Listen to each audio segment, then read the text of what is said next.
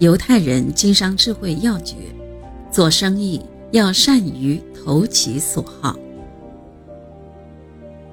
犹太人福克兰是美国鲍尔温交通公司的总裁，他的成功并没有显赫家世的支撑，而是一切靠自己白手起家。年轻时，他只是鲍尔温交通公司的一位普通职员。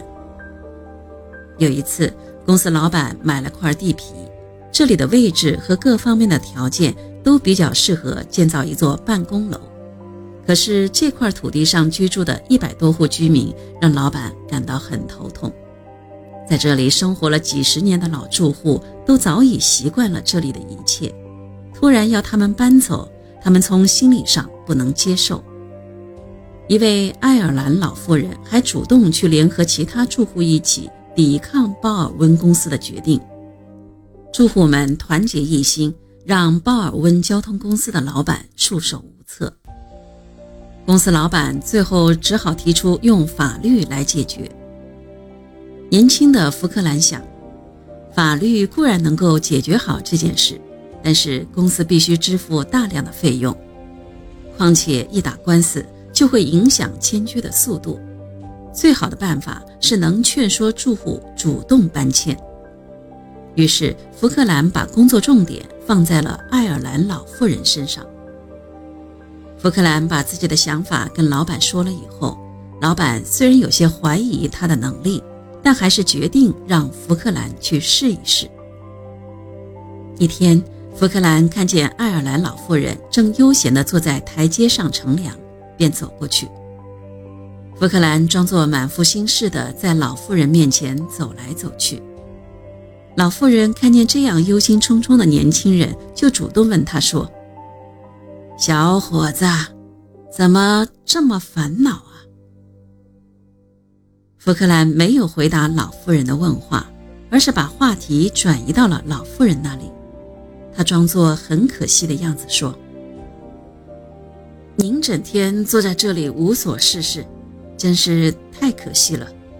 听说最近这里要拆迁，弄得大家人心惶惶的，是这样吧？”你可以发挥自己的能力，为邻居们找一个安乐的地方居住。一来可以打发无聊的时间，二来可以让邻居们更信赖你、佩服你。福克兰的话引起了老妇人欲获得尊重和赞赏的兴趣，也让她感到自己对于邻居是多么的重要。于是，他便四处奔波去找房子。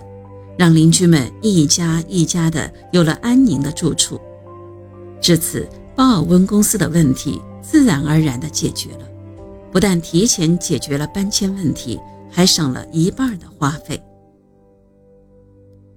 还有一位犹太人卡塞尔更是这方面的高手。卡塞尔是位善于观察、善于思考、善于洞悉别人心理的大赢家，他把这些都用在了做生意上。提到霍氏耳朵巧克力，想必大家一定不陌生吧？